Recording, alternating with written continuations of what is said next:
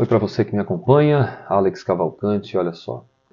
O transtorno de ansiedade por separação, principalmente na fase da infância, ele acontece não só pela separação dos pais, ou porque os pais é, acabaram é, deixando essa criança sozinha, o famoso esqueceram de mim.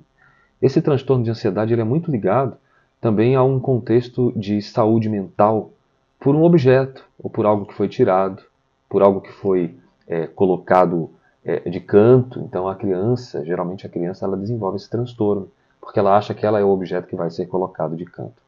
E eu tenho colocado alguns conteúdos sobre a saúde mental das crianças, em especial crianças que atravessam ansiedade, porque eu acredito que as dinâmicas da, do tratamento psicológico ou neuropsicológico, entendendo que tem nuances também do sistema nervoso central, podem ser melhorados quando um objeto de um, de, uma, de um pai, de uma mãe querida é deixado, quando a gente começa a marcar presença e fazer perguntas para essa criança, para esse adolescente, fazendo ele ser parte mesmo na distância.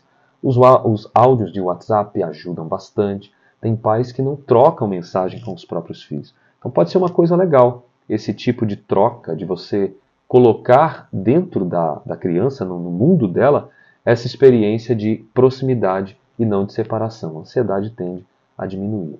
Me acompanhe nos conteúdos sobre esse tema. Paz e bem para você. Até lá.